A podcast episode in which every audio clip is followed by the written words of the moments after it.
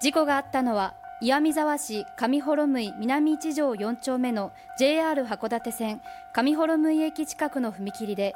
今日午前8時20分ごろ乗用車が旭川行きの特急列車と衝突しました。この事故で乗用車の50代の男性が首の痛みを訴え病院に搬送されました。特急の乗客と乗員に怪我はありませんでした。緊急なんだなっていう感じのドーっていう